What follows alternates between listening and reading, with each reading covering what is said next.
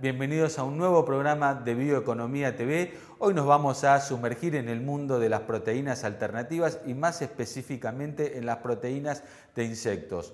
Una, un área totalmente innovadora y que ya ha desembarcado en el país de la mano de Prosense, ¿eh? una startup que ha sido fundada por dos jóvenes emprendedores. Justamente hoy vamos a estar conversando con Julien Laurenzón, quien es actualmente el CEO de la compañía. Les propongo ir rápidamente a la presentación del programa y al regreso Julián nos va a comentar sobre este proyecto tan innovador. Con Skyfield, gestiona tus cultivos a un clic de distancia. Notas de monitoreo digitalizadas, fertilizaciones y siembras variables al instante. La solución inteligente para agricultura digital de Helm te está esperando. Conoce más en www.helmargentina.com.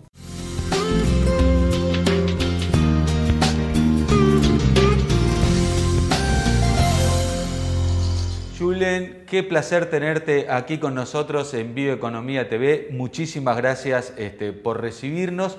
Bueno, como para arrancar te voy a pedir que nos describas un poquito qué es esto tan novedoso que están haciendo en esta revolución que se está dando ¿no? con las proteínas a nivel global. Y bueno, estamos aquí en la Argentina también con, este, este, con estas iniciativas. Feliz día, Emiliano. Feliz día a todos. Eh, bueno, primero, gracias a ustedes para recibirme, ¿no? Eh, la verdad que un placer eh, estar con esta posibilidad, esta oportunidad de difundir un poco lo que hacemos y el, mensaje. Em, bueno, para responder a, tu pregunta voy a, empezar por, creo, la convicción que tenemos, François y yo, que es mi socio, que Argentina tiene todo eh, el desafío, el problema es que no está en el lugar que le corresponde. Eh, o sea que en este país eh, hay desafíos muy importantes, pero hay las oportunidades a la misma altura. La cuestión es de, saber cómo estamos viendo al tema. nosotros estamos mirando a los problemas más como oportunidades. Entonces ahí cambias el foco y todo lo que hacemos parte de eso, ¿no? Entonces, eh, del principio de biomimetismo. El principio de, biomimetismo se enfoca en eh, inspirarse de, la naturaleza. Eh, y de ahí tomamos el concepto de economía azul, que probablemente deben conocer, de Gunther Pauli, em, el fundador, em, que para resumirlo, dice, eh, tenemos que eh, parar de hacer producir la naturaleza como lo queremos nosotros y volver a producir como lo hace la naturaleza. Entonces, eh, partemos de, em, un, de un residuo de un proceso productivo tomándolo como eh, materia prima de un nuevo proceso productivo. Esto que nosotros le llamamos economía circular, ¿no? También eh, lo conocemos, de usar los residuos o los coproductos, cosas que por ahí descartamos, y pensarlas, a ver cómo podemos hacer para darle una nueva vida, para darle este, un nuevo uso crear algo a partir de ello, reduciéndonos este, o haciendo un uso más eficiente de los recursos. ¿Cómo aplica esto al proyecto que están llevando adelante ustedes? Entonces, en ProSense eh, nos dedicamos a transformar desperdicios alimenticios en proteína premium para la alimentación animal y abono para la regeneración de los suelos a través de la cría de insectos a gran escala. O sea que eh, para darle un ejemplo, firmamos un contrato con McCain, la multinacional que hace papas fritas, em, y recuperamos sus desperdicios eh, de cáscara de papa, de, bastones de, papa que no van eh, para la producción porque tiene un defecto o, otras cosas. Y nosotros vamos a tomar eso mezclarlo con otros eh, desperdicios. Por ejemplo, estamos para firmar un convenio con el Banco de, Alimentos acá en, la zona y eh, ellos hacen rescate de fruta y verduras eh, para después poder entregarlo a instituciones eh, y nosotros eh, los desperdicios, porque no todo es consumible, ¿no? Entonces, recuperamos eso y lo vamos a mezclar con lo de McCain y también, eh, por ejemplo, bagazo de cerveza, el, desperdicio de la, de la producción de, de cerveza. Bueno, ¿qué hacemos? Armamos una dieta balanceada a partir de estos desperdicios, con fibra, con, con cierto nivel de proteína ya, em, para después alimentar a nuestras larvas.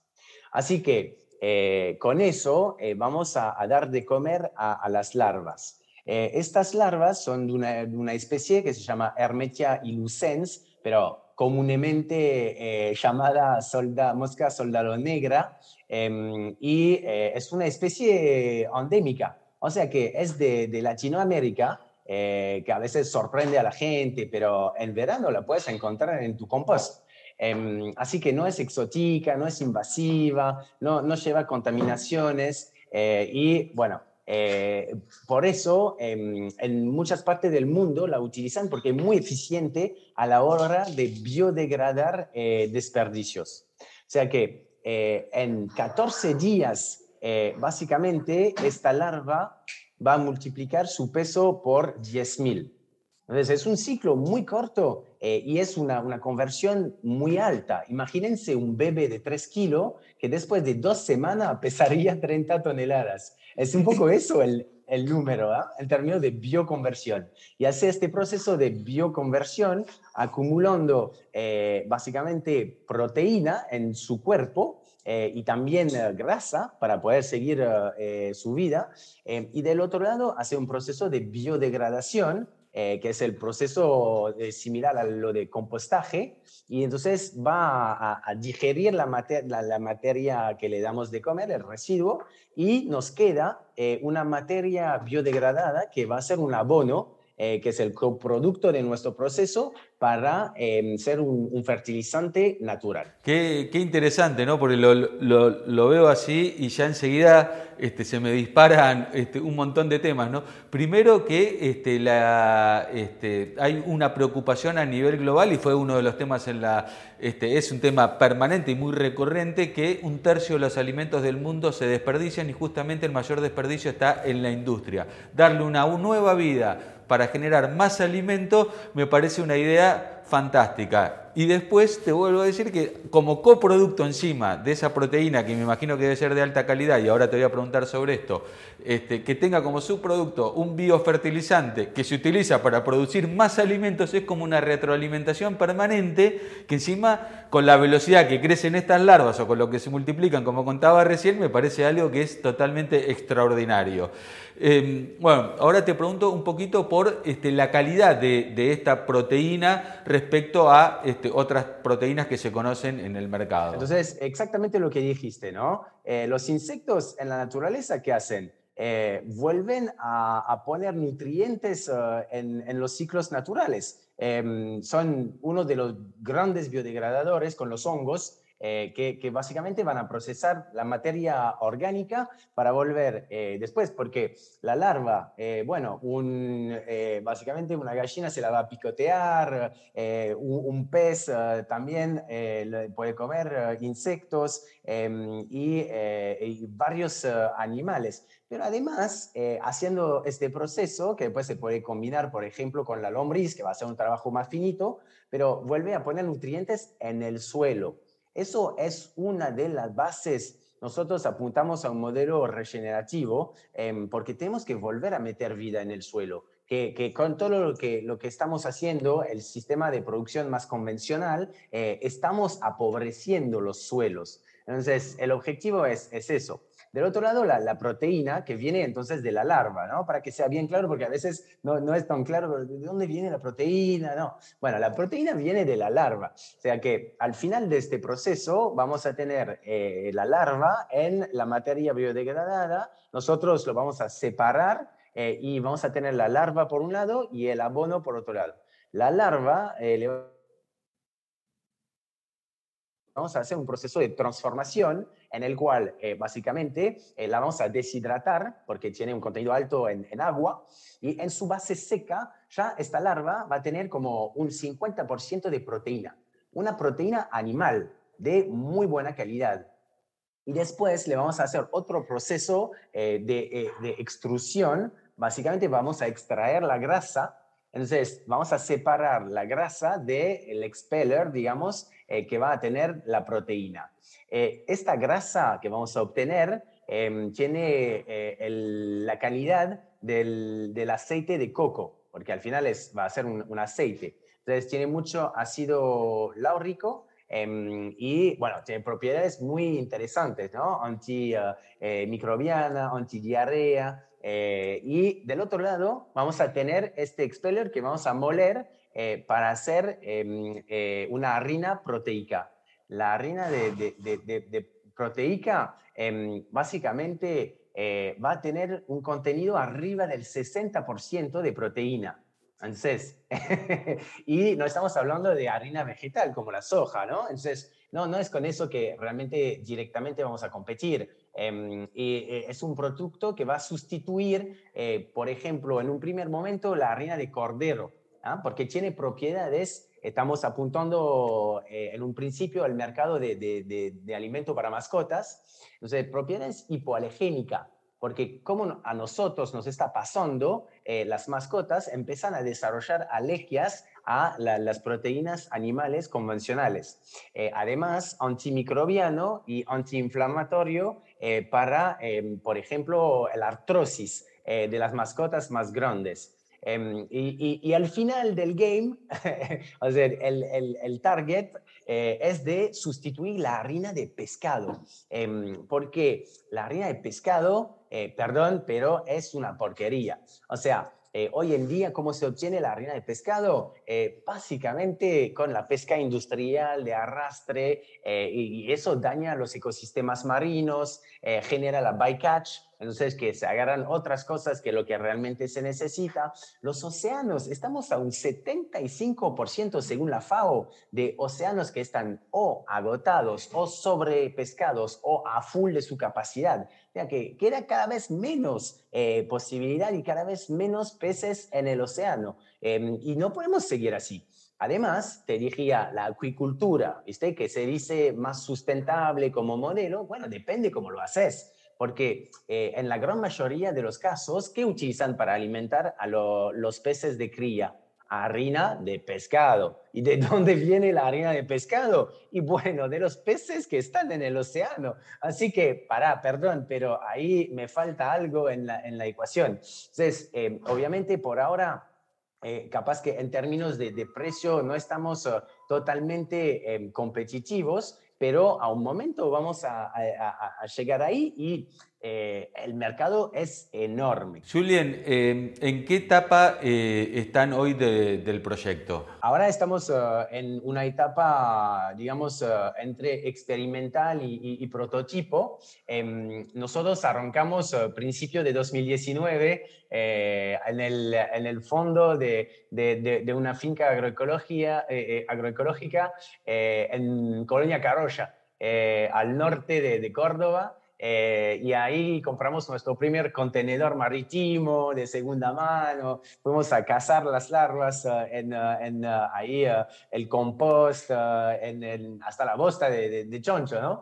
y bueno, empezamos a, a, levantar nuestro primer pie de cría em, y bueno, aprender de la biología básicamente, porque nosotros, Fran, mi socio y yo, no somos de ningún palo que, que, que tendríamos que tener. No somos ni agrónomos, ni biólogos, ni entomólogos, pero somos eh, cabeza dura eh, o cabezón, no sé exactamente la palabra, pero chocamos contra la pared una vez, diez veces, y, y, si no entra por la puerta, entra por la ventana, y si no por el sótano, y si no por, por cualquier lugar, y muy curiosos, así que nos, nos, divierte mucho aprender de todo, ir a buscar en otras industrias cómo se hace, ¿viste? y aplicar. Es un, un campo de innovación. Esta industria es muy joven, hace unos 10 años nada más. Eh, que se está desarrollando, entonces estamos en, en los inicios, ¿no? en una etapa incipiente. Em, y bueno, lo que pasó es que el año pasado eh, realmente estábamos eh, un poco este, llegando al límite de lo que podíamos hacer nosotros con lo que se llama Family, Friends and Fools. Ah, que viste al, inicio de los amigos, la familia y, lo, y, un poco los, uh, los tontos, ¿no? Eh, o los locos que te acompañan eh, cuando solamente tienes una idea que, bueno, vamos a criar larvas para eh, cambiar el mundo, Y, y, bueno, nos cayó la pandemia por encima, como a todos, obviamente, justo cuando estábamos empezando nuestra primera ronda de inversión, dijimos, ah, no, pero ahí se termina la aventura. Eh, y bueno, no, dijimos, no puede ser, fuimos a, hacer un préstamo más para seguir y al final, eh, contactándonos con Luciano Nicora, eh, que es un, empresario referente, vicepresidente de Endeavor em, en Argentina, eh, básicamente eh, empezamos a tejer eh, vínculos em, y ahí contactarnos con varios inversores. y al final, una locura total, pero cerramos nuestra ronda el primero de julio de 2020. Estábamos buscando 140 mil dólares y al final levantamos 200 mil dólares en plena pandemia. Y sea que de ahí eh, dijimos, bueno, ok, eh, vamos a hacer la, segunda parte de, más de prototipo piloto eh, y enganchamos con McCain. metimos todo lo que teníamos del proyecto y de nuestras vidas, hasta los colchones, todo, en el contenedor, cargamos arriba de un camión y ¡boom! venimos a Balcarce en, en, en septiembre del año pasado. Y ahora, em, entonces, cumplimos un montón de cosas que después podemos hablar un poco más en detalle, pero no, no había ningún marco, marco regulatorio, obviamente, para lo que hacemos. Trabajamos con el SENASA desde, desde bastante tiempo em, y ahora, eh, para fin de año, estamos eh, acercándonos a, hacer, a cerrar nuestra nueva ronda de inversión de 1.5 millones de dólares eh, para armar el año próximo el primer módulo de eh, la planta industrial. Ok, entonces, este, interesantísimo, ya están muy próximos a lanzarse a escala industrial, ¿no? Este, y ahí imagino que empiezan a, eh, acuerdos comerciales, o sea, ya deben estar trabajando, notan interés este, de las empresas productoras de estos alimentos este, para mascotas, en, este tipo de proteínas, ¿cómo vienen, cómo, cómo vienen viendo un poquito el mercado? Es una muy buena pregunta eh, porque eh, ahí el producto nuestro puede ir a diferentes eh, industrias, ¿no? O sea, a diferentes tipos de animales, bueno, que obviamente carnívoros, ¿no? Que normalmente en la naturaleza comen insectos porque también hace parte de nuestra filosofía de, de no dar de comer harina de soja a peces que normalmente en la naturaleza nunca van a comer soja.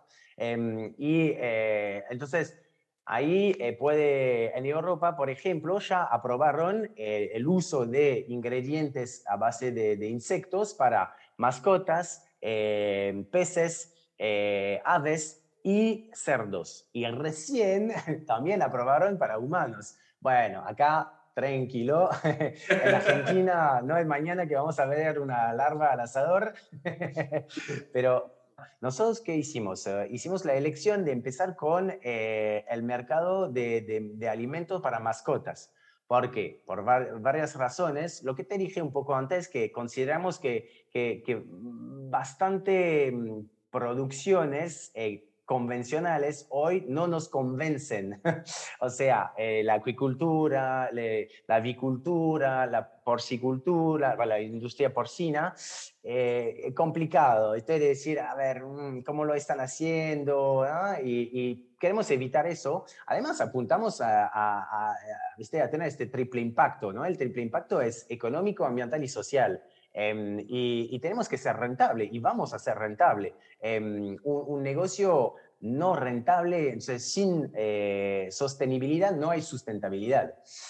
Y el mercado de, mascotas es el mercado que está booming, o sea que em, a pesar de la pandemia, además diría que la pandemia agregó, ¿no? Como eh, que, que, la gente está encerrada, eh, eh tomó una mascota, eh, si no tenía ya, la mascota cada vez más es un miembro de la familia. Y entonces le queremos dar de comer algo saludable como nosotros queremos comer más saludable. Entonces hay una búsqueda realmente de, de, de ingredientes más saludables y más sustentables también. Em, parece, a ver, me pregunto de dónde viene, cómo se produce em, lo que estoy comiendo o lo que estoy dando de comer a mi mascota. Para darle unos números, eh, también eh, algo interesante. Eh, Argentina tiene 13 millones de, mascotas. Latinoamérica es uno de los mercados más grandes de, de mascotas porque hay una tasa de penetración en los hogares del 80%. Significa que eh, ahí eh, eh, todos estos hogares tienen por lo menos una mascota.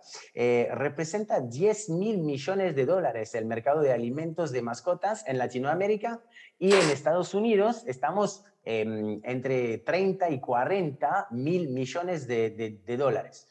Y el segmento premium, además, donde apuntamos nosotros en un primer momento, ¿no? Em, eh, para generar esta primera rentabilidad que nos va a permitir bajar los costos y entonces eh, hacer una producción eh, más accesible para llegar a, a, otros alimentos, porque para nosotros es la democratización, em, pensando un poco en soberanía alimentaria, es la democratización em, de, de, un alimento saludable que ojalá eh, en un futuro no eh, lejano, todo el mundo puede acceder a eso. No, sin duda lo que vos este, decís me, retrae la memoria a un artículo que, que publicamos hace ya unos meses, donde eh, justamente tratábamos sobre este tema, ¿no? Cómo este, sobre todo las parejas jóvenes están eligiendo este, las mascotas por sobre tener hijos porque ellos buscan desarrollar su carrera profesional y una mascota es mucho más fácil de criar que este, un hijo. Y las personas tenemos ese don de tener que transmitir cariño, recibir cariño, entonces lo aplicamos a las mascotas ¿eh? este, y, de alguna forma es como que se están humanizando estas mascotas, entonces hoy existen estos alimentos súper nutritivos, existen nutracéuticos para mascotas, este, ya existe el CBD o este, lo que es el, cannabis para, relajar a las mascotas, sobre todo en estos temas de pandemia, donde estuvieron tanto tiempo encerrados. Entonces, bueno, creo que ahí hay un mercado enorme, entonces me, este, me parece fantástico, me, parece una muy buena elección porque creo que no tiene techo, o estamos muy lejos de, ese techo. Eh, para ir cerrando un poquito, porque nos vamos quedando sin tiempo, te pregunto, eh, este, este, esta nueva etapa que consiste en saltar a la escala eh, ya industrial, ¿cómo es la planta? Si podés describirnos un poco la tecnología, eh, si se fabrica acá en la Argentina, si hay que traerla de afuera. contanos un poquito sobre esto. Bueno, obviamente no puedo contar eh, demasiado eh, eh, porque no firmamos un, acuerdo de confidencialidad con toda la gente que está mirando. Pero no, a ver, nosotros apuntamos a un desarrollo. Viste que venimos un poco más tarde en la, en la curva de innovación. Eh, porque ya hay unos líderes en, eh, Europa em, que levantaron mucha plata, capaz demasiado, em, y eh, que desarrollaron sistemas ahí, de, que tuvieron que, bueno, los, los pioneros es, siempre así. Em, y nosotros nos inspiramos un poco de todo eso, diciendo, bueno, tenemos esta oportunidad de poder mirar a lo que hicieron los demás y tratar de hacer algo em, em, capaz eh, eh, con mejora, ¿no? y también adaptado a la realidad de Latinoamérica que Latinoamérica, Argentina en particular, tiene eh, ventajas realmente, si lo, miras en términos de, tierra, en términos también de, de la gente eh, capacitada, es el, el país del agro acá. Eh, y bueno, igual que los sueldos, ¿viste? el costo de vida no es el mismo que en Europa. Em, y entonces, eh, combinas eso también con el, nivel muy bajo de valorización de, los eh, desperdicios y los residuos, que en Europa ya es mucho más eh, valorizado. Entonces, son componentes y acá hay instituciones em, de investigación como el INTA, como el CONICET, como el INTI, ¿viste? Como que, que, que son instituciones em, competentes Así que nosotros eh, estamos combinando un poco todo eso y diciendo, vamos a hacer un modelo apropiado a las, características de acá. Y, diseñamos una nueva eh, tecnología em, ahí metimos innovación en la innovación em, para diferenciarnos em, y hacemos un, sistema, sin darles mucho más detalles, pero eh, más modular, para poder básicamente eh, hacerlo más sencillo. Eh, aplicamos el principio de KISS, Keep It Simple. Eh, entonces, pensamos que la belleza está en la sencillez. Em, y, aplicando este, eh, este principio, em, desarrollamos algo, un modelo mucho más modular y con esta modularidad apuntamos a, replicar plantas entonces, por, por, ahora, el año próximo vamos a hacer un primer módulo para procesar 5 toneladas de desperdicios por día. Después, eh, ahí 2023, eh, armando la, próxima ronda de, inversión, vamos a terminar la planta para llegar hasta 100 toneladas por día de, de, capacidad de procesamiento. Y después replicar plantas en otras partes de Argentina y potencialmente en otras partes de Latinoamérica. McCain, por ejemplo, está terminando una planta en, Brasil y ya eh, está interesado eh, en si funciona acá, que, consideramos la, oportunidad de replicar el modelo allá. Bueno, qué interesante. Bueno, bien, este, ya están este, en carrera. Eh, así que seguramente en los próximos meses tendremos novedades. Bueno, vamos a estar este, seguramente siguiendo de cerca el tema. Así que nada, te te vamos a volver a contactar para ver cómo evoluciona esto, porque la verdad que este es uno de este, los hermosos proyectos que tiene eh, la Argentina bioeconómica y que a nosotros nos encanta poder estar al tanto. Así que Julien, muchísimas gracias este, por estos minutos y bueno, será hasta la próxima. Espectacular, Emiliano. Muchísimas gracias a ustedes. Felicitaciones por todo el laburo que hacen. La verdad que necesitamos eso eh, para la concientización, la difusión em, y, gente que realmente eh, promueven eh, nuevos modelos, modelos alternativos, porque tenemos que realmente cambiar el paradigma para poder lograr los objetivos de desarrollo sustentable em, y también vivir en un mundo mejor. Llegamos al final del programa del día de hoy. Le agradecemos a Julien y a Procens por permitirnos eh, conversar con ellos y que nos cuenten de este apasionante proyecto. Y como siempre, los invitamos a seguirnos a través de nuestras redes sociales, a suscribirse a nuestro newsletter y a navegar a través de nuestro portal bioeconomía.info para estar informados de todo lo que pasa en el mundo de la bioeconomía. Muchísimas gracias por acompañarnos y los esperamos la próxima semana con un nuevo programa de Bioeconomía TV.